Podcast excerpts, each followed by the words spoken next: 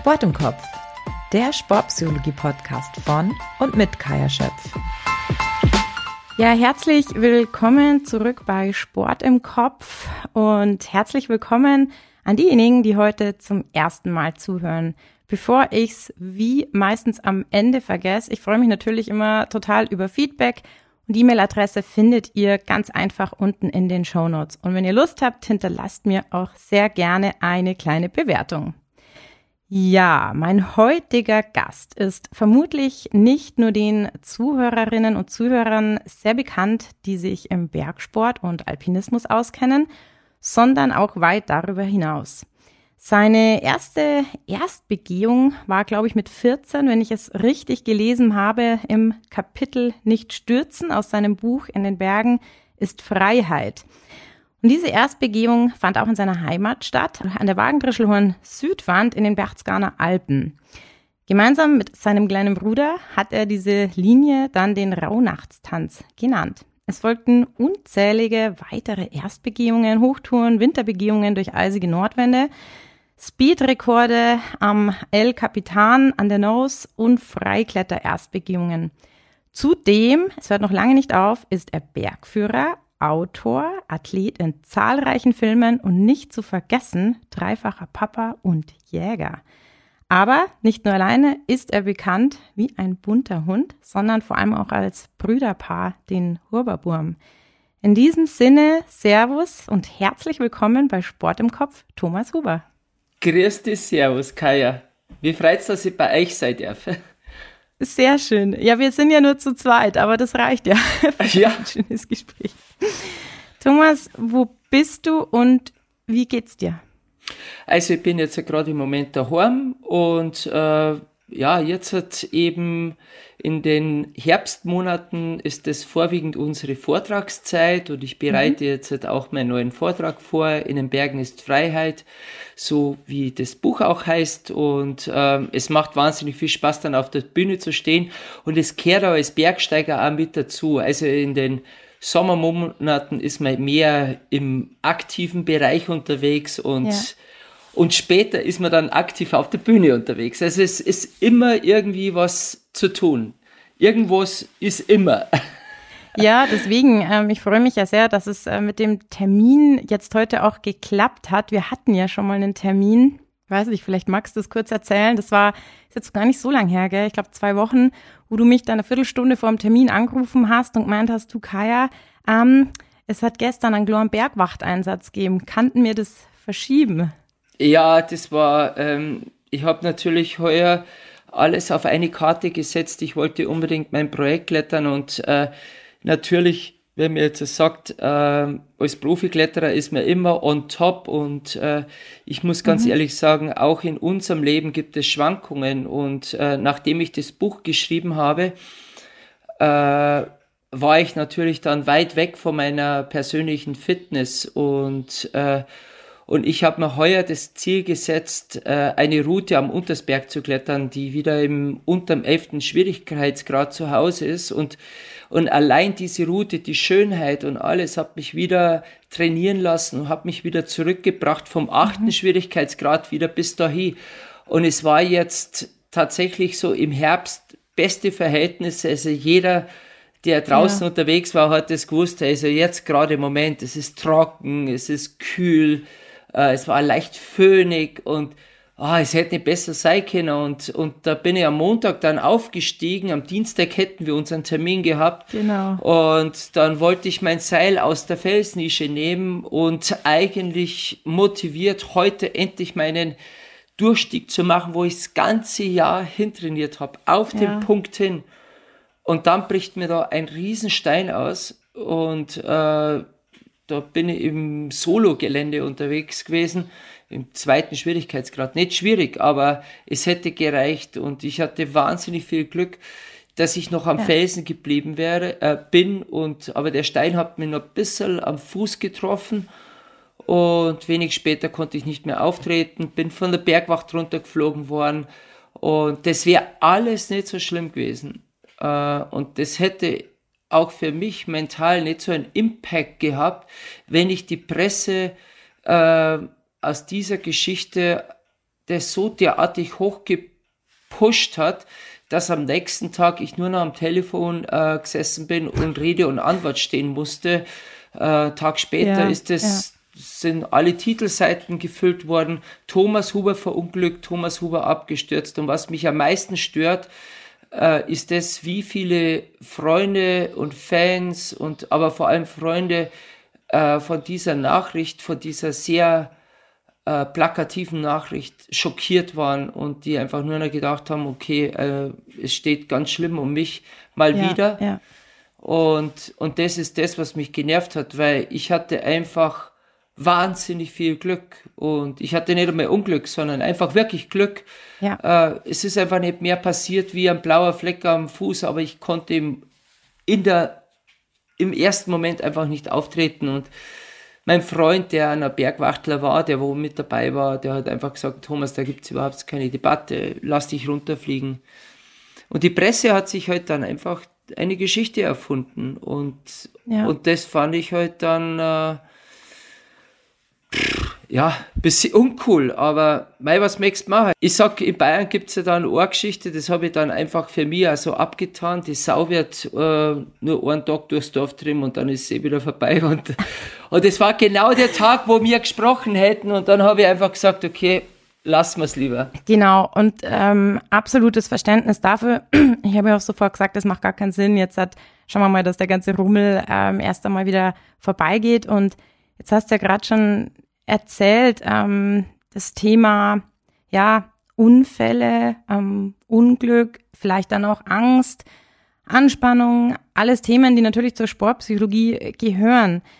Ich glaube, es ist klar, dass der Kopf bei dem, was du machst, eine extrem wichtige Rolle spielt. Und mich würde interessieren, ob du ein, ein, ein Schlüsselerlebnis hattest, das dir vielleicht einfällt, wo du das erste Mal gemerkt hast, wie, wie wichtig eigentlich die Rolle des Kopfes ist? Ja, da gibt es einige Schlüsselerlebnisse, aber ich möchte jetzt vielleicht genau jetzt bei dem Thema bleiben, wo wir jetzt äh, gerade angeschlossen haben, also mit meinem Unfall am, am, am Untersberg ich bin ja dann ähm, fünf Tage später wieder oben gewesen und habe dann gemerkt beim Aufwärmen, wo ich wieder eingestiegen bin, dass ich tatsächlich leichte Probleme hatte. Dann plötzlich tat mhm. mein Fuß wieder weh, wie so eine Art Phantomschmerzen und äh, obwohl nichts war und ich bin so ganz zaghaft geklettert, also weit weg von meiner eigentlichen Performance, die ich momentan an den Fels bringen konnte. Und erst nach dem zweiten, dritten Versuch war ich wieder der Alte. Also ich habe praktisch dieses, äh, dieses Eis wieder brechen müssen. Und, und jetzt geht, jetzt möchte ich das nochmal, ich möchte noch eine Stufe tiefer gehen. Was war der Auslöser? Der Auslöser war jetzt nicht der Unfall, weil dieser Unfall, das ist einfach passiert.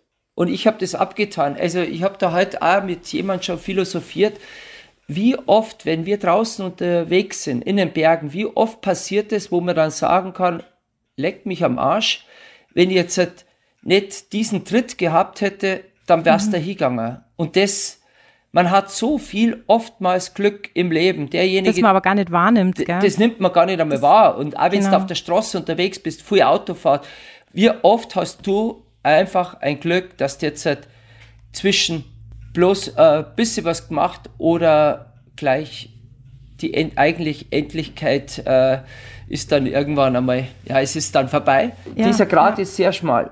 Und, aber was, wer hat jetzt da diesen Impact gemacht? Und das ist wiederum von außen gekommen. Dieser ganze, dieses permanent sich dem Ganzen zu stellen, äh, jedem erklären zu müssen, was passiert ist, weil jeder hat so viel Anteil Anteil an mhm. der Sache genommen.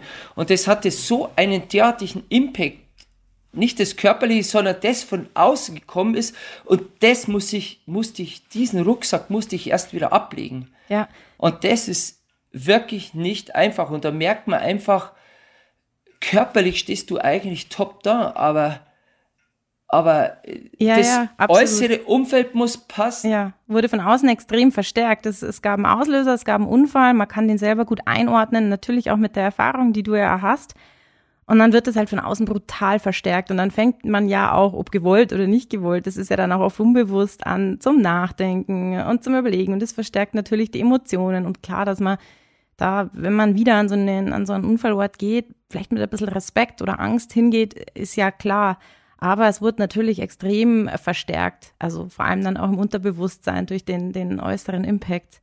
Ja, sehr spannend. Ja, also das, was du sagst, äh, noch ganz kurz, wenn ja. du sagst, äh, mit Angst hingeht. Ich bin nicht mit Angst hingegangen, sondern mit sehr viel Respekt, Respekt und ja. ich fühle mich in, in, in das hinein. Und ich sage so viel, wenn du Angst bekommst oder so, dann hast du aufzuhören, ja. weil Angst darf niemals mitklettern. Also diese Angst ist wirklich diese Schwelle, die eigentlich nie erreicht werden sollte, sondern das muss einfach, ich habe das eigentlich ähm, in meinen Vorträgen bearbeite ich das Thema wirklich. Äh, das ist nämlich für mich total wichtig, dass ich, ich habe gelernt, dass wir die Sprache der Berge verstehen müssen. Und die, die, die Berge, die geben dir auch, ähm, wenn du diese Sprache verstehst, dann, dann sind deine Sinne so hellwach, dass du im Bauch entscheiden kannst, wie weit du gehen darfst am Berg. Ja. Und am Gipfel ist man immer, wenn man wieder angekommen ist. Wenn man, ich sage immer, nicht im Tal ist, sondern angekommen ist und ob dabei der höchste Punkt dabei war oder nicht, das ist einmal komplett ja. egal, sondern weil diese Berge laufen nicht davon. Und jetzt mal ganz ehrlich, es ist jetzt Winter, jetzt könnte ich mich ärgern, ja. Mein Projekt am Untersberg, ich hätte es vielleicht erklettern können, wenn nicht dieser doofe Stein da runtergefallen wäre. Aber es ist halt einfach passiert. Ja. Und, und jetzt ist, kommt der Winter und wahrscheinlich ist es vorbei. Vielleicht bekomme ich noch eine Chance, aber jetzt habe ich auch Vorträge. Aber ich ärgere mich nicht, weil allein diese Tour hat mir das Tor wieder geöffnet, wirklich es wieder mich zu fühlen als Bergsteiger, als Kletterer. Ich bin wieder voll im Sport angekommen und die Tour läuft nicht davon. Na, das glaube ich auch nicht. Die wird nächstes Jahr auch noch da sein mit, äh, mit großer Wahrscheinlichkeit und ich fand es gerade schön, was du zu Beginn gesagt hast, das, das Thema Angst und Respekt ähm, dass Respekt wichtig ist, weil Angst macht uns ja meistens handlungsunfähig und das bedeutet dann auch, dass man die Sache lieber bleiben lassen sollte. Und solange der Respekt da ist, der schützt einen einfach. Und das ist ganz wichtig zu unterscheiden. Ich muss ganz ehrlich sagen, in der Pandemie hat uns die Angst, äh, das haben wir eigentlich auch gelernt, sowas von derartig gelähmt. Wir sind äh, teilweise wie Marionetten äh, rumgegangen und wir waren nicht mehr Menschen und, und und ich, und deswegen lehne ich diese, diese Angst wirklich ab, wobei die Angst auch ein Indikator dafür ist, dass man dann merkt, jetzt bin ich eigentlich nicht an der Schwelle, sondern schon über die Schwelle genau. gegangen und jetzt muss ich sofort, äh, sofort äh, reagieren und so wie es mein Bruder auch sagt, die Angst darf nicht ich habe eine andere Meinung wie mein Bruder, ein bisschen mit, mit Dann der Angst. Dann spreche ich mit ihm äh, über das Thema Angst auch noch. Äh, ja, genau. Weil ich finde, die Angst sollte nicht stigmatisiert werden, das nicht. Aber dass man einfach sagt, die Angst ist schlecht. Nein, die Angst, wenn da ist, dann habe ich etwas zu tun. Exakt. Da muss ich mit an mir ja. arbeiten, dass ich das bewältige. Aber für mich ist die Angst nicht der Freund, so wie es mein ja, Bruder genau, sagt. Sondern sehr spannend. Für mich ist, für mich ist der Respekt und viel mehr. Und, und jetzt hat, da gibt es einen ganz wichtigen Spruch, äh, der von Paul Preuß äh, äh, kreiert wurde, äh, der eigentlich äh, auch rechtfertigt über das, was wir tun, warum wir freiwillig an die Grenze gehen und warum wir dorthin gehen, wo wir mit einem einzigen Fehler umkommen können. Und er sagte damals, das Können ist des Dürfens Maß. Ja. Also wenn es das kannst, erst das machen, wenn nicht, dann nicht. Und jetzt gibt's aber von meiner Seite noch den ganz wichtigen Zusatz. Wenn ich die Sprache der Berge verstehe. Ja. Weil das ist das Wichtige. Es ist, das Können ist des Dürfens Maß, ist eine zweidimensionale Sichtweise, aber wir sind in der Natur unterwegs. Und erst dann, wenn du die Natur verstehst, dann sagt dir der Berg mit deinem Können genau, wie weit du gehen ja. darfst. Und und dann, dann brauchst du keine Angst mehr haben, dann braucht man, sondern da muss man nur das Innerste zulassen und dann weißt du immer genau, wann ich zum Umdrehen habe und vielleicht drehst du dann um, wenn du, wenn du wirklich rein physikalisch merkst, ich kann keinen Schritt mehr ja. setzen, weil dann bin ich ganz oben. Und das ist das Schönste. Dann. Ja, das ist, ich glaube, ganz wichtig, die, die Mischung ähm, aus Erfahrung, aber auch auf den Körper hören und auf die Natur hören. Also diese Aufmerksamkeit da auch ähm, ganz, ja, fein und sensibel auch lenken können und das auch zulassen. Ähm, und geht auch ein bisschen in ja, Richtung Intuition, glaube ich. Thomas, ich habe hab ja ein bisschen in deinem Buch umeinander geschmökert. Ähm, in dem Buch In den Bergen ist Freiheit, ein wildes Leben. Und mir sind da so ein paar, ja, vor allem bei Bildern mit Seilpartnern Unterschriften aufgefallen. Zum einen ein Bild, ähm, auf dem du mit Stefan Siegrist und ja, Julian Zankerl warst. Ähm, ich glaube, es war nach der erfolgreichen Begehung der Westwand am Cherokishtwa im Kaschmir. Und du schreibst mhm. drunter, es braucht eine mutige Gemeinschaft, um das Unmögliche möglich zu machen. Und und einem anderen Bild ähm, mit dir und deinem Bruder Alexander, es war nach dem Speed Record an der äh, Nose des El Capitan, schreibst du die Seilschaft die Einheit. Und außerdem betitelst du die Seilschaft von Kurt Albert, dem visionären Abenteurer, und Wolfgang Gülich, dem intellektuellen Athleten, als die leistungsstärkste Seilschaft ihrer Zeit. Du betonst, dass ähm, ja du und dein Bruder logischerweise genauso wie die beiden werden wolltet. Und jetzt kommen wir auch zu unserem heutigen Thema Seilschaft. Und bevor wir da jetzt auf die Werte und Dynamiken einer Seilschaft eingehen, vielleicht kannst du ganz kurz den Zuhörern und Zuhörerinnen, die vielleicht jetzt nicht so ganz in der, ich sag mal, Bergsport-Bubble sind, erklären, was bedeutet eine Seilschaft?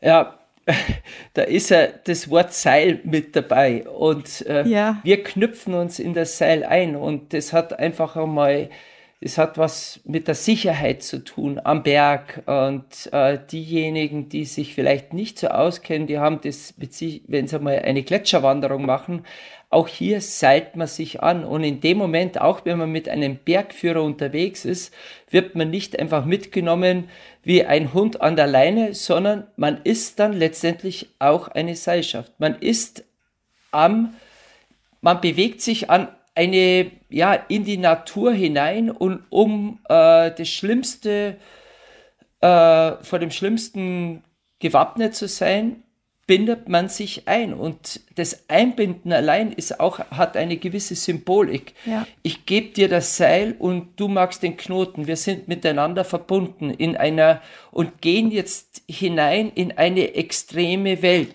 Äh, ja. Und und und deswegen hat diese Seilschaft einfach ähm, man kann da das, den Begriff Seilschaft noch äh, größer fassen, dass man eine Gemeinschaft ist, das hat was Unglaubliches, Intensives. Und eine Gemeinschaft ist da, da steckt, auch, das habe ich in meinem Buch auch oft, ich habe hab das ja nochmal gelesen und ich habe dieses Wort Rock'n'Roll, glaube ich, am allermeisten verwendet. Also äh, auch. Die, der Rock'n'Roll und der Rock'n'Roll ist. Stimmt, oh, ich habe in deiner Vorstellung vergessen, dass du ja auch noch Musiker bist. Oh nein. Ja, ja. Stimmt.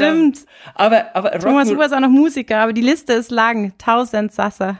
Also ich finde vor allem Rock'n'Roll besagt eigentlich alles. Rock'n'Roll ist diese unabdingbare Leidenschaft, dieses Feuer, dieses, wenn wir was tun, dann tun wir es zu 100 Prozent. Und da ist diese Seilschaft wahnsinnig wichtig und, und auch dieser Untertitel äh, mit, äh, mit Mut kannst du das Unmögliche möglich machen. Das hat auch Dean Potter ja.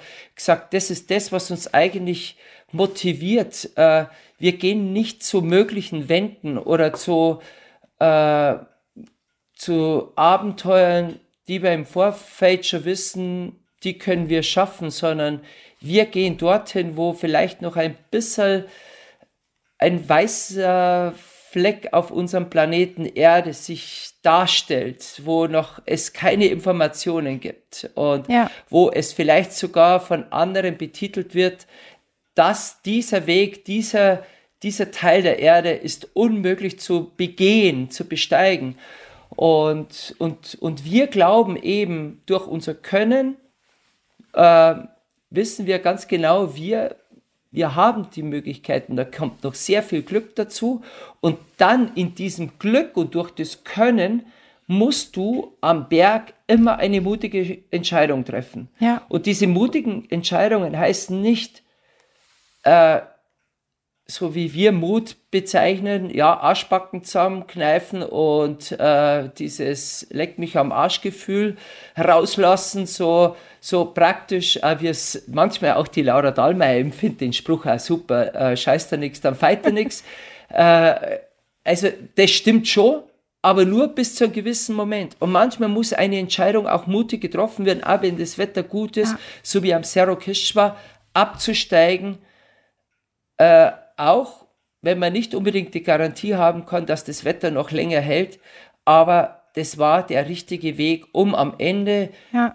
dann doch ganz nach oben zu kommen. Also äh, Mut braucht es immer im Leben mutig mal neue ja. Wege zu gehen. Und nur so hast du die Chance, ganz nach oben zu kommen.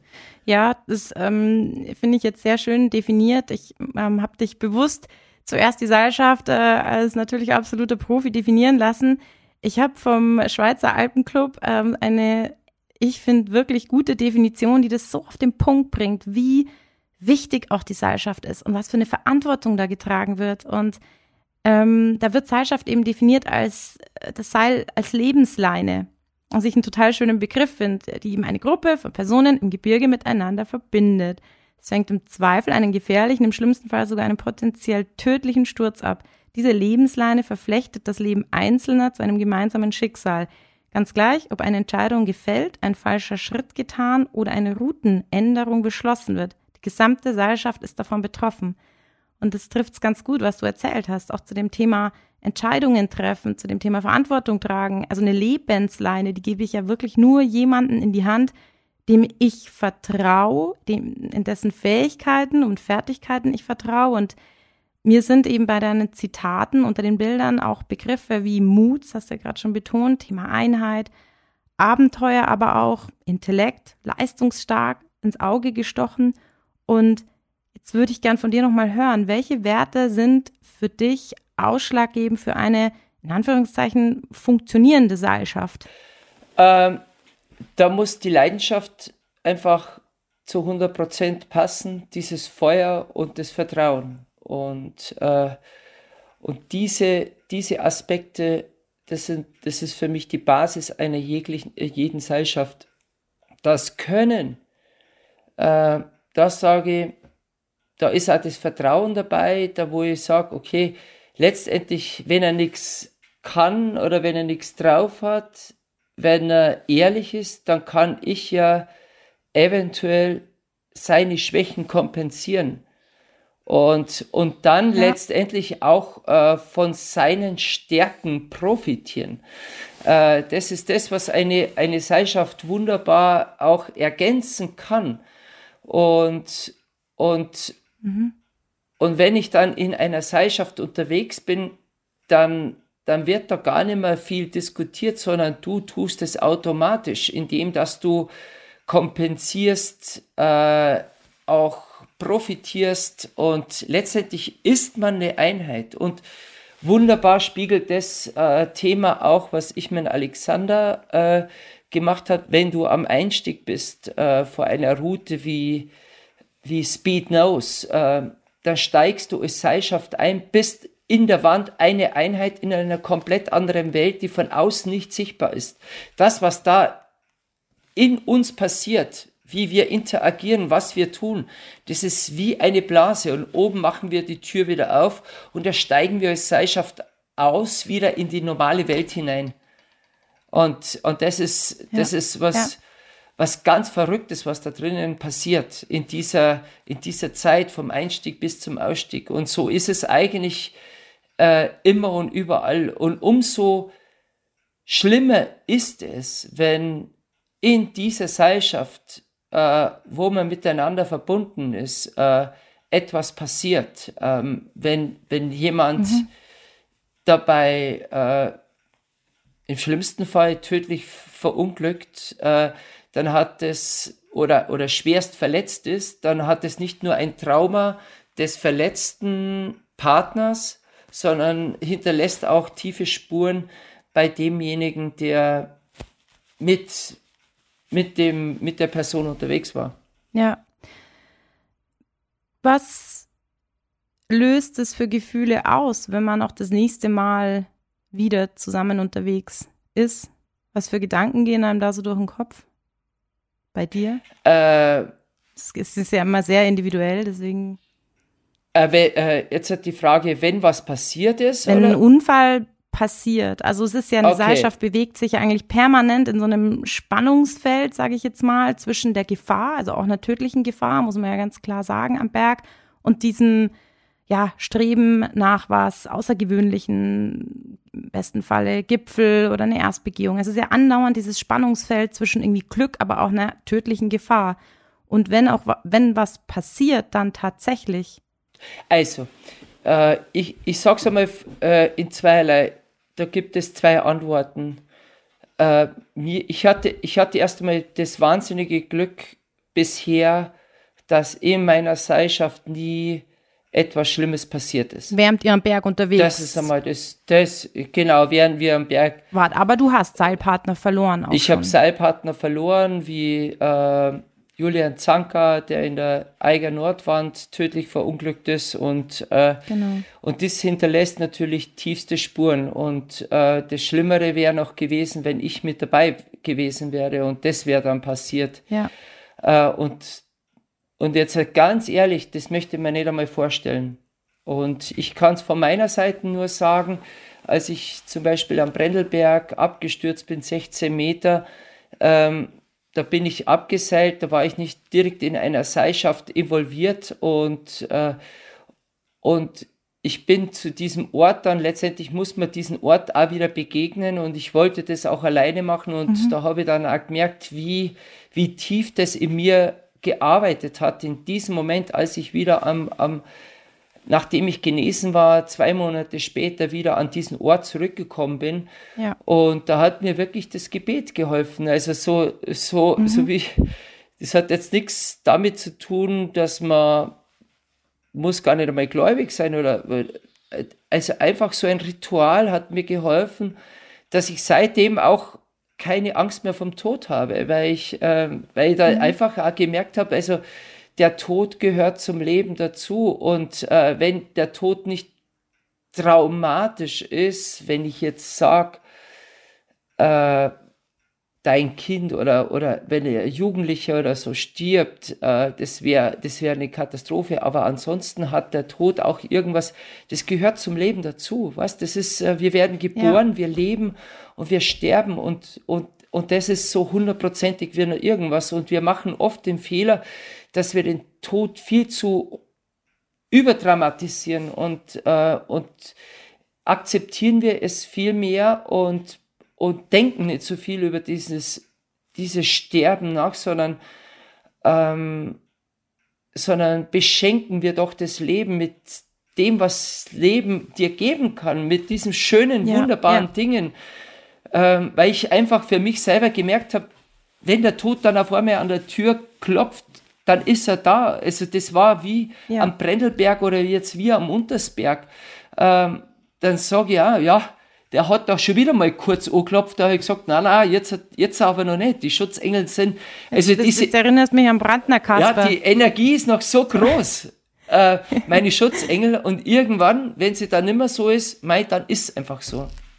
Ja, ja, ich glaube, Akzeptanz ist hier ein ganz wichtiges Thema, was dir wohl sehr gut gelingt und was, was natürlich dir, dir zwangsläufig gelingt oder wenn man sich viel mit dem Tod beschäftigen muss, weil es natürlich eine gefährliche Sportart ist, ähm, macht man sich viele Gedanken darüber. Und ich äh, denke, dass das auch was sehr Wichtiges ist, sich mit dem Thema zu beschäftigen. Also das Thema ja, ähm, zu akzeptieren und zu wissen, es gehört zum Leben dazu und desto häufiger heißt es nicht permanent, aber dass ich mich mit dem Thema auseinandersetze. Ich glaube, das ist ganz wichtig. Ja, also ich finde, die gefährlichste Sportart äh, der Welt ist eigentlich das Leben selbst. Also, ja, statistisch gesehen ähm, auch, das stimmt. Äh, Autofahren. Ja, also, aber das ganz normale Leben. Also wir, wir ja. werden alle irgendwann sterben und äh, und klar, es gibt, äh, und da sind wir dann auch wieder in dem Bereich, wo ich sage, wenn du dein Ego im Griff hast, das, da habe ich dann auch mal in meinem Buch geschrieben und äh, das, wir lassen uns sehr, sehr stark immer leiten von unserem Ego, weil wir das unbedingt tun müssen und weil wir einfach dann vielleicht, um uns glänzend zu sehen, Dinge tun, die wir gar nicht ja. einmal drauf haben. Beziehungsweise wir hätten es drauf, aber verstehen die Sprache der Berge nicht und gehen weiter, weil wir unbedingt wollen.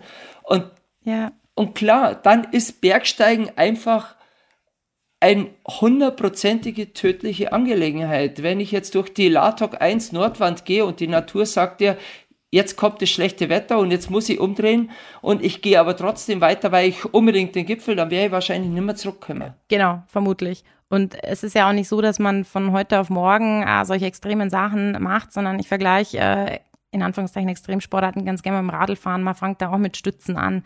Man sammelt ja über, über Jahre hinweg ganz, ganz viel Erfahrung. Zum einen ähm, trainiert man viel, zum anderen lernt man eben auch die Berge zu lesen. Das ist ja wie bei einem Surfer auch, der lernt ja die Wellen zu lesen. Also und äh, das ist natürlich ein, ein, Erfahrungsschatz, den hat man nicht ähm, von heute auf morgen.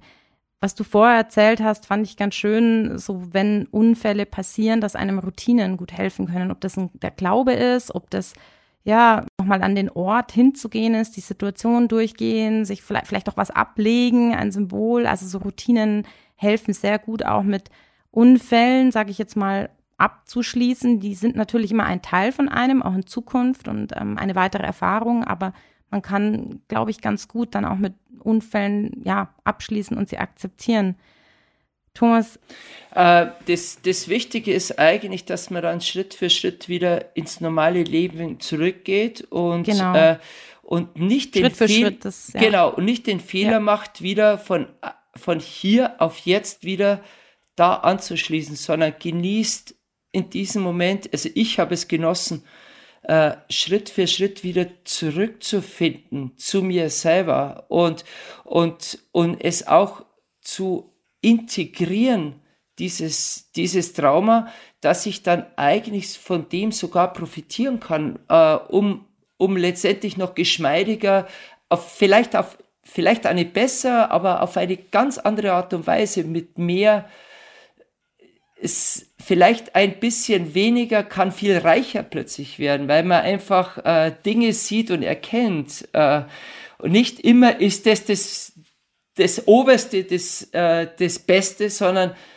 eigentlich, dass man dann die Tür für sich findet und aufmacht ja. und dann auf eine nächste Ebene gehen kann. Ja, und dadurch glaube ich auch manchmal vielleicht wieder Demut und mehr Dankbarkeit erlebt. Und ich glaube, es ist ganz wichtig, dass man aber sich auch diese Zeit gibt. Also das ist, man, der Mensch an sich ist ja oft sehr ungeduldig und das dann auch zulässt, dass das jetzt eine Phase ist, die man vielleicht für sich braucht, ähm, um das letzten Endes zu verarbeiten, um Schritt für Schritt ins Leben, in den Alltag zurückzukommen und sich dann auch wieder an die Dinge, für die man ja brennt, für die man eine Leidenschaft hat, sich auch wieder Schritt für Schritt heranwagt. Ich glaube, ähm, dass das ganz was Wichtiges ist. Thomas, wie ist es denn in so einer Seilschaft? Wie wichtig ist es, dass man sich mag? dass man füreinander sympathisiert. Das ähm, tut man ja vielleicht auch nicht immer, aber ist es ausschlaggebend oder ist es oft gar nicht so wichtig, dass man Best Friend ist, sage ich jetzt mal? Also ich habe ich hab ja, ich habe vorher gesagt, das Feuer muss dabei sein und die Leidenschaft. Ja. Äh, das ist so die wichtigsten. Äh, und, und das Feuer und die Leidenschaft, die müssen gemeinsam brennen. Also am, am, an einem Lagerfeuer. Und, und wenn das aber nicht ist, äh, wenn da jeder sein eigenes Lagerfeuer aufbaut und brennt, oder ja. dann funktioniert die Seilschaft nicht. Also ähm, und, und das hat natürlich definitiv was zu tun bei mir. Äh, da gibt es sicher definitiv andere, ja.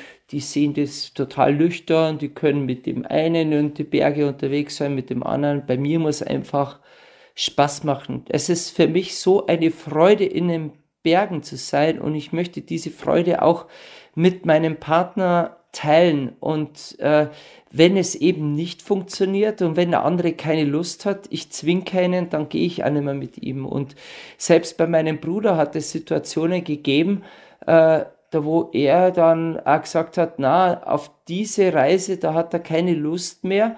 Äh, und dann habe ich gesagt, ja, Alexander, dann ist es auch okay, dann, äh, ja. dann mach du wieder dein Ding, was dich freut. Wir finden schon wieder was, was man gemeinsam machen kann.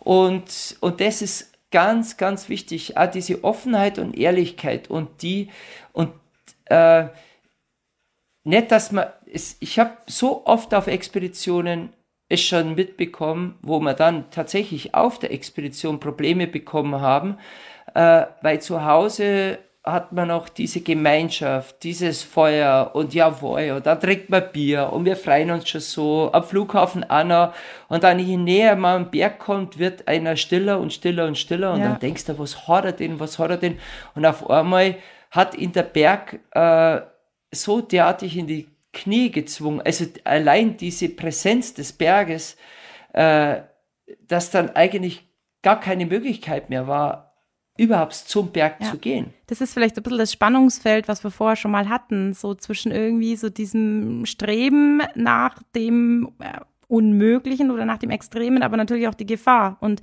wenn man dann mal davor steht, das kennt man ja auch, wenn man irgendwelche Vorträge hat zum ersten Mal oder Prüfungen und solange die weit weg sind, sagt man, ja, ja, easy, gar kein Problem. Plötzlich am nächsten Tag steht's an und dann denkt man sich, ah, scheiße. Ja, aber bei mir, jetzt bin ich schon alter Hase diesbezüglich und bei mir ist definitiv so, äh, der schlimmste Moment bei mir ist tatsächlich dieser Abschied von meiner Familie, ja. von meinen Kindern und so und, und dann aber, also bei mir ist genau umgedreht. Dann, wenn ich im Flieger sitze, in das Land reise, dann oh, dann baut sich, je näher ich zum Berg komme, desto, desto freudiger, desto euphorischer werde ich. Und äh, vor so einem riesen Abenteuer zu stehen, das heißt dann wirklich, so, und jetzt hat, jetzt bauen wir unsere Strategie auf, wie können wir das lösen? Ah, schaut super gefährlich aus, aber äh, wie schaffe ich das durch mein Können, durch meine Erfahrung und, und äh, das zu bewältigen? Und da genau diese Geschichte am Latok, da ist mir diese, diese, dieses Bild gekommen. Wir müssen lernen, die Sprache der Berge zu verstehen. Ja. Weil der Berg spricht mit dir. Das ist wie Spanisch, wie Latein, wie Englisch. Äh, das ist eine Sprache. Und nur wenn du die Sprache verstehst, dann kannst du durch deine Sinne die richtigen und, und überlebensnotwendigen Entscheidungen treffen. Ja. Und, Absolut. Und das ist so spannend, das ist irre, das ist, äh, und, und viele verstehen die Sprache nicht und dann schüchtert der Berg nur ein. Dann, äh, und dann kommt die Angst und dann kriegst du wache Knie ja. und dann geht überhaupt nichts mehr. Na, dann geht gar nichts. Aber was du gerade erzählst, das ist ja eigentlich das totale Sender-Empfänger-Prinzip. Also es ist ja ähm, ganz klassisch, äh, bei, wenn, wir, wenn wir bei dem Bild Sprachen bleiben. Ähm, man sagt einen Satz und drei Leute verstehen was ganz anderes drunter. Und ich glaube, auch da ist ganz wichtig die Kommunikation im Vorhinein. Man kennt ja auch irgendwann seine Bergpartner, Seilpartner und man weiß ja auch vielleicht, wie der reagiert, wenn es dann zum Berg hingeht. Kann man das dann auch auffangen vorher? Also jetzt ist es bei dir genau umgekehrt. Bei dir ist es daheim der Abschied, dann geht's in den Flieger, dann kommt diese Euphorie, diese Motivation, diese, ich sage jetzt mal, positive Anspannung. Und dann gibt's aber Leute, wo man schon weiß, ja, da muss man ein bisschen aufpassen bei dem, weil wenn um so, so wie fängt man das auf? Wie geht man da dann um mit keine, seinem Partner? Keine Ahnung. Ich bin, ich hab, bin so überrascht worden von einigen, also einer meiner Traumpartner ja äh, wäre einer meiner Traumpartner geworden. Das war Julian Zanker, äh, der leider gestorben ist. Aber es gibt, es gibt einige, mit denen ich so, so gerne am Berg unterwegs bin. Also unter anderem jetzt ja gerade im Moment, äh, ah, Stefan Siegrist ist natürlich äh, äh, ein, ein wahnsinnig gern mit dem bin ich einfach wahnsinnig gern am Berg unterwegs und gerade im Moment äh, mit äh, den Amerikaner Ted McRae. Mhm. Ähm, und, und da merke ich einfach, wenn ich mit dem am Berg bin, dann ist immer ein Lachen da. Es ist immer schön, aber im, im entscheidenden Moment ist eine Klarheit da und eine Ernsthaftigkeit und, mhm. und gleich wieder ein Lachen. Und das ist das Wichtige. Ja. Ja, und, und wenn aber der Spaß unten bleibt im Zelt, wenn du am Berg bist, da muss ich ganz ehrlich sagen, bah, das, das brauche ich dann einfach nicht. Und, ja. äh, ich glaube, du hast ja auch, ich habe das irgendwo, ich weiß jetzt gar nicht mehr wo, in einem Interview gelesen, dass für dich die zwei wichtigsten Seilpartner der Humor und der Alexander sind. Ähm, ja. Den Humor haben wir jetzt. Und leider manchmal fehlt an Alexander der Humor. Also, der ist ja manchmal sehr nüchtern, aber ja, aber trotzdem, er, er, er ist mein Bruder und er ist, er ist mein wichtigster Seilpartner ja. und zwar im, im Herzen und im Geiste, weil er einfach mein Bruder ist. Und wir haben uns gegenseitig entwickelt und wir haben uns gegenseitig auch gepusht, derartig. Also man muss nicht unbedingt eine Seilschaft sein, dass man, also das, das haben wir jetzt wieder bei dem Thema Seilschaft. Man ist nicht unbedingt eine Seilschaft, äh, wenn man mit dem Seil verbunden ist, sondern man muss auch im Herzen verbunden sein. Gut, ja. es gibt ja in der Wirtschaft die ganz, oder in der Politik auch dieses negative Seilschaft, da wurde gesagt, ah, das sind, das sind mehrere, die Manganken und irgendwo ein ganz verbandelt, verbandelt Speziwirtschaft. Speziwirtschaft hat also einen negativen Touch. Aber ich sage einmal, im positiven Sinne ist Seilschaft was, ist einfach eine Gemeinschaft. Und eine ja. Gemeinschaft, wo man dasselbe denkt, dasselbe fühlt. Aber manchmal, muss ich ganz ehrlich sagen, zu Hause hat man immer noch so einen, eine dicke Daunenjacke an, wo drauf steht, ich bin mutig, ich freue mich, ich bin ein Abenteurer, ich bin der coolste Dude. Ja. Dann aber am Berg, das habe ich gemerkt, ist jeder Splitterfaser nackt. nackt. Da da plötzlich, da zeigt es, wer du wirklich bist. Ja, da gibt es keine Jacke mehr, die irgendwas vertuscht. Ja. Und dann, dann, da merkst du, ja, du bist tatsächlich derjenige, da habe ich mich jetzt nicht getäuscht. Mit dir kann ich genau das tun, was auf deiner Jacke gestanden bist, äh, ist, dass ich ein cooler Dude bin, lustig bin, aber wenn es ums Ganze geht, dann, dann gehen wir auch an die Grenze. Und an die Grenze ja. gehen heißt, dass wir nicht pushen von dem, dass wir absichtlich es herausfordern, sondern wir gehen an unmögliche Wände hin und versuchen den Berg zu verstehen und dann gehen wir so weit es uns erlaubt. Ja. Das ist das, das ist, das ist die, ich glaube, die Grundessenz des Extrembergsteigens. Bereitet man sich auf diese Art von Extremsituationen vor. Also weil man auch weiß, dass wenn jeder, ich sage jetzt mal splitterfasernackt dasteht, es vielleicht auch mal zu Konflikten kommen kann. Gab es solche Situationen oder gibt es diese Situationen und wie geht man dann damit um in der Situation und wie oder bereitest du dich überhaupt auf solche Situationen vor? Ähm, wenn ich ehrlich bin, ich hatte Situationen, bin ich jetzt wirklich ehrlich, und äh, du, du gehst auf Expeditionen und äh, gehst als Freundschaftsseilschaft hin und beendest die Expedition und jeder schaut in dem Moment in eine andere Richtung. Und, mhm. und es dauert dann tatsächlich dann Monate, bis man sich dann wieder so weit anschauen kann, beziehungsweise ja. eine Lösung zu finden. Und es hat dann einmal eine Zeit gegeben, wo ich dann, wo ich das, das Gespräch dann über Jahre hin wieder zu, zu der Person gesucht habe, wo ich dann auch selber von meiner Seite gemerkt habe, da hatte ich Fehler gemacht. Äh, ja. Und, und ja, da gibt es kein Rezept nicht. Also da bin ich auch zu sehr Mensch oder ähm, ich gehe immer mit dem besten Gefühl dorthin, aber der Berg, der, es gibt nichts, was, was klarer und wahrhaftiger ist wie der Berg. Also für mich, wahrscheinlich ist noch die, die See oder die Ozeane, äh, wo du auch so eng aneinander und da, wo es dann ganz klar ist, hey, da gibt es jetzt kein entfliehen nicht, sondern wir sitzen jetzt da in diesem selben, in Anführungszeichen, Boot. Ja? Und, ja, ja. und manchmal gibt es da nur diesen Moment, wo man sagt, okay, es, tut mir leid, das funktioniert nicht. Und ja. äh, wir müssen einfach dann getrennte Wege gehen.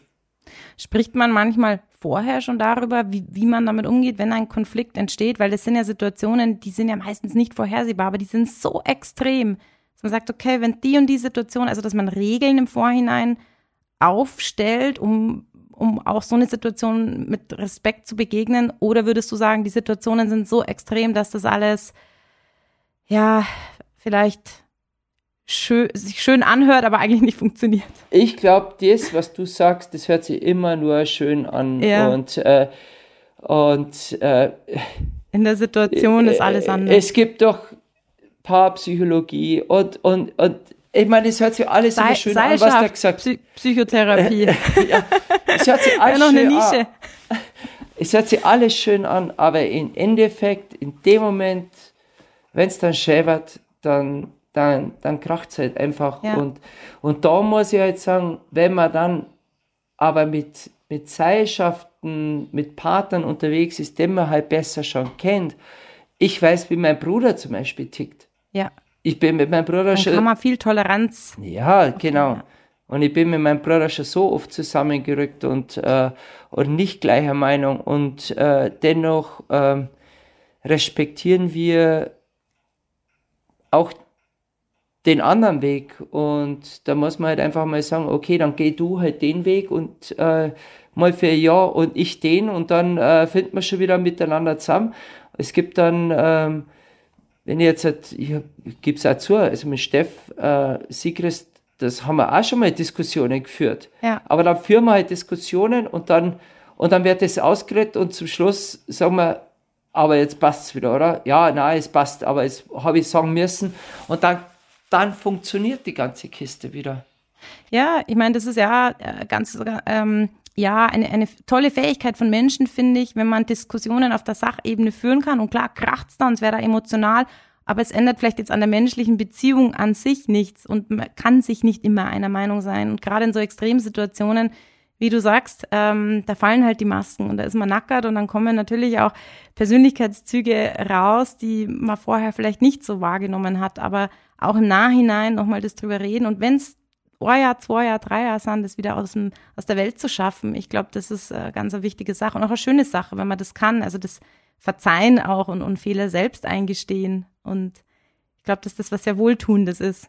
Ja, das ist ganz wichtig. Und, und man muss halt einfach, äh, und das ist äh, das, das Wichtigste, dass man nicht nur immer am Senden ist, sondern dem anderen und, und der, das ist auch so was ganz was Wichtiges, was ich für mich selber gelernt habe. Klar, ich sende. Auf der Bühne bin ich nur am Senden. Weiter erzähle ich meine Geschichte.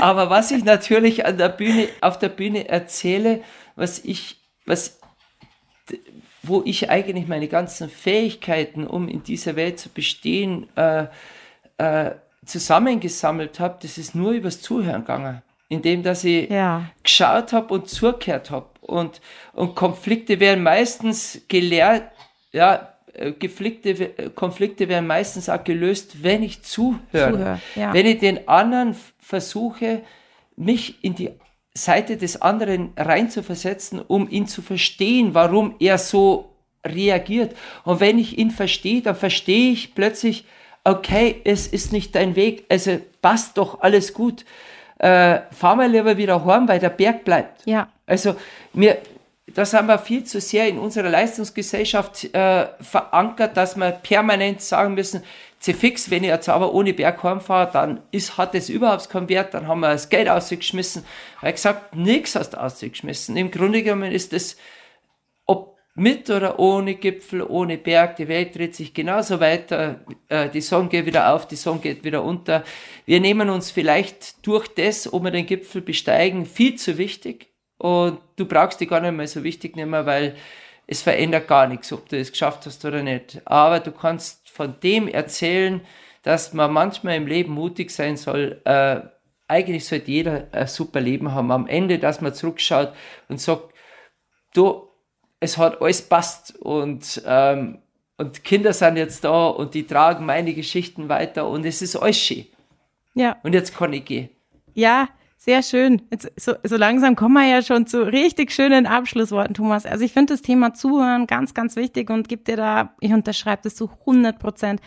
Es wird ähm, so vernachlässigt und es wird so viel helfen. Es wird Paaren helfen, die müssen weniger Paartherapie ähm, besuchen, weil äh, was machen wir in der Paartherapie, jetzt auch bei mir in der Psychotherapie, man hört sich, man lernt sich zuzuhören und ähm, ich habe mir das auch äh, notiert, so meinen Gedanken vor, dass ich glaube, dass auch in einer Seilschaft das Thema Zuhören neben Vertrauen natürlich unheimlich wichtig ist, als nur zu senden und auch zu verstehen, den anderen zu verstehen, auch wenn ich vielleicht ganz anders reagieren würde, aber wir sind halt einfach Individuen.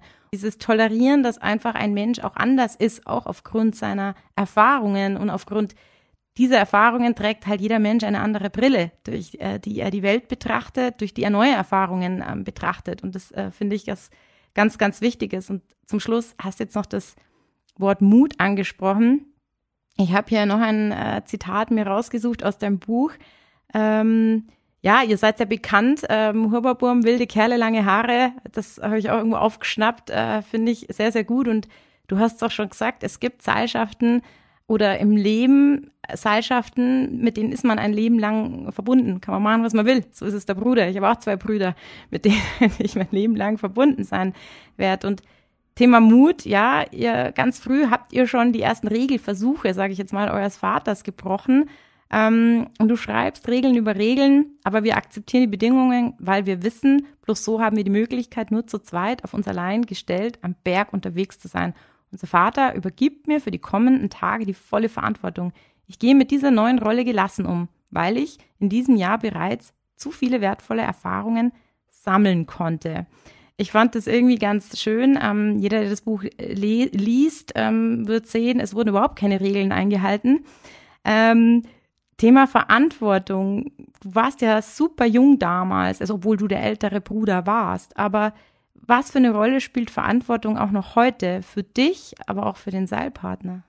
Äh, eine extrem große, weil äh, in dem Moment äh, wird das Ziel immer untergeordnet, weil äh, du mit einem Mensch verbunden bist und der Mensch ist das, äh, das Leben an sich ist, das, ist, der, ist der Gipfel, den es zu erreichen gibt nach einem Abenteuer oder wenn du startest und selbst wenn du wenn du im Berchtesgaden unterwegs bist und ähm, irgendwo auf einen hohen Göll gehst oder zum Untersberg hoch und ich gehe mit meinem Freund weg und, und dem ist nicht so gut, dann ähm, du, du wirst dann einfach irgendwann einmal die Entscheidung treffen, umzudrehen, weil es geht so im Kleinen wie im Großen immer nur um den Mensch. Und dass wir, ja. und die Natur gibt dir die Möglichkeit, dass wir Menschen einen unfassbaren schönen Moment erleben dürfen. Und wenn wir beide fit sind, dann können wir, also Grenzen sprengen. Und das ist das, ich, ich kann da wirklich sagen, also da, äh, du in der Psychologie wirst es auch bestätigen können, es gibt ja dann dieses Prinzip des Flows. Und wenn du dann auf mhm. plötzlich drinnen bist, diese Tür aufmachst und äh, wenn es einmal rennt, dann kannst du nichts mehr falsch machen. Und dann, äh, dann steigerst du deine, deine Möglichkeiten ins Unermessliche, so wie passiert am Ogre damals, äh, wo ich dann eigentlich von Entscheidung zu Entscheidung gegangen bin und immer, obwohl jeder auch mein Bruder, wo ich mit ihm telefoniert hat, hat er gesagt, Thomas, das kannst du nicht machen. Und ich habe gesagt, doch, das kann ich jetzt machen. Und ich war dann so in mir. Ich, es war so klar, was ich da getroffen habe. Und, und deswegen glaube ich genau an dieses Prinzip, wenn alles passt, dann funktioniert es. Aber dann musst du auch bereit sein, das zu tun und zu gehen.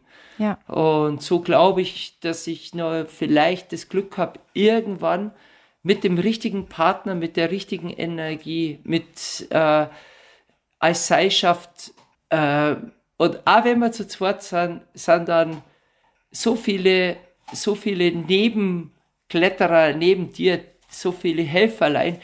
Du bist dann eine, schon fast eine Armee, die war da unterwegs ist. Seilarmee. So, so, so eine richtige Kraft, äh, die es einfach irre ist. Und an das glaube ich.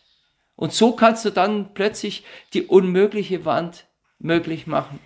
Ich glaube, das waren jetzt äh, ganz schöne Schlussworte. Ich, ich wir bräuchten jetzt wahrscheinlich noch mal ähm, mindestens eine Viertelstunde, um noch mal ganz kurz ähm, ja zusammenzufassen von den Inhalten, die glaube ich auch nicht nur im Bergsport, im Alpinismus ähm, weit darüber hinaus, in andere Sportarten, aber auch weit darüber hinaus ähm, ganz viel Alltagstransfer bieten, ob das zu Beginn äh, das Thema ähm, Stärken des anderen nutzen, aber auch Schwächen zu kompensieren für Teams, Thema Kommunikation, sich auf Augenhöhe begegnen, Thema Zuhören, Thema mutig sein, Thema Vertrauen, Thema Konflikte vielleicht dann auch mal ähm, Konflikt sein lassen, rausgehen, aber im Nachhinein wieder die, die Versöhnung äh, suchen. Ähm, ganz schöne äh, und tolle Themen und ich, ich persönlich finde, dass man aus dem Bergsport da ganz, ganz viel ähm, ja, schöne Metaphern hat, die sicherlich sehr ähm, lehrreich sind, auch darüber hinaus eben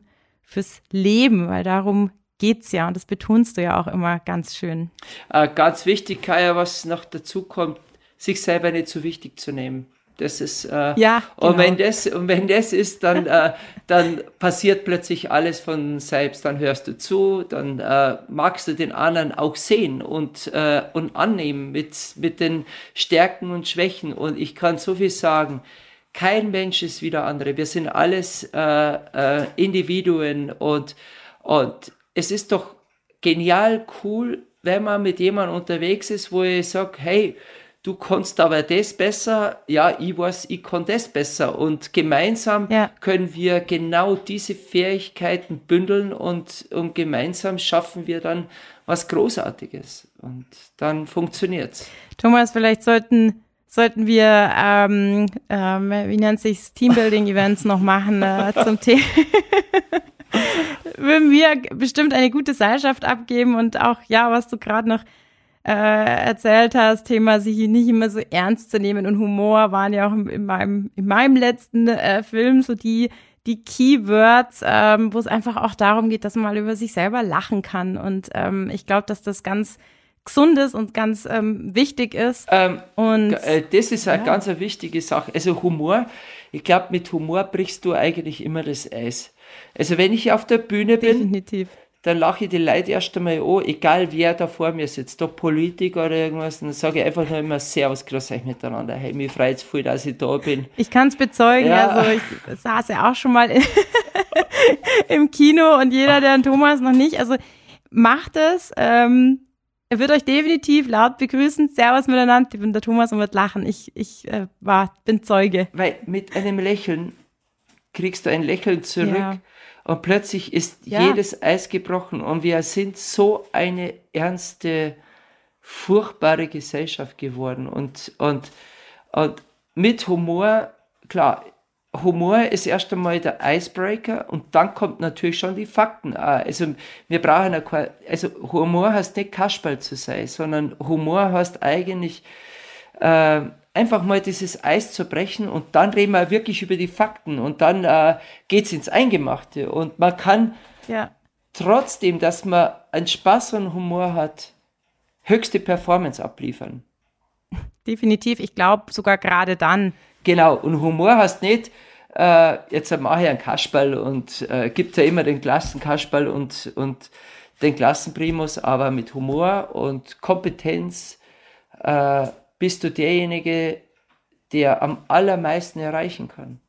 Ja, ich meine, das optimale Wettkampfniveau ist immer äh, die Balance zwischen Anspannung und Entspannung. Und Humor bringt die Entspannung hier und da rein, wenn man dann auch wieder die, die Anspannung findet. Und ja, mit, mit einem Lächeln durch die Welt zu gehen. Ich meine, das ist ja selbst, wenn, wenn man in der Früh beim Bäcker Brezen holt und die, die Bäckerin anlächelt und guten Morgen wünscht. Oder ganz besonders lustig finde ich es beim Laufen in der Früh, wenn man ja, wenn es gerade so, so die Sonne irgendwie aufgeht und alles recht dunkel und kalt ist, jetzt gerade im Herbst und man die, die Leute so offenherzig Guten Morgen begrüßt und lächelt, die sind dann oft erstmal erschrocken und dann ertappen sie sich selbst, wie grimmig sie schauen. Und das Schöne ist, ja, ja. man macht was mit dem anderen und dann kriegt man ein überraschtes Lächeln zurück und das macht ja auch wieder was mit einem selbst. Und ja. Ich, ähm, sehr schön. Schöne Abschlussworte. Okay. Cool. ja. Thomas, vielen herzlichen Dank ähm, fürs Dabeisein und natürlich auch an die Zuhörer und Zuhörerinnen. Vielen herzlichen Dank ähm, beim Zuhören, beim Sport im Kopf machen, sage ich mal. Und ja, ich würde sagen, wir, wir warten jetzt auf den Schnee und vielleicht sehen wir uns da irgendwo mal. So machen wir das, Kaya. Und ich sag äh, vielen Dank für die Einladung und mir hat es total Spaß gemacht, äh, in diese spezielle Reise der Seilschaft zu gehen. Also ja. und äh, bei mir ist es immer so, das möchte ich auch noch vorwegnehmen. Manchmal weiß ich nie, wo die Reise hingeht bei solchen Podcasts und ja. bei Gesprächen. Ja. Und ähm, und natürlich hast du mich auch gefragt, ja, ich würde da die Fragen vorab mal schicken. Habe ich gesagt, bitte nicht, äh, weil es muss spontan kommen. Und wenn ich all das, was ich heute gesagt habe, kommt wirklich tief aus meinem Herzen. Und es ist auch eine Reise zu mir selbst. Auch jeder einzelne Podcast ist wieder etwas Neues, etwas anderes. Und bin gespannt, ob es ein bisschen sinnvoll war, was ich gesagt habe.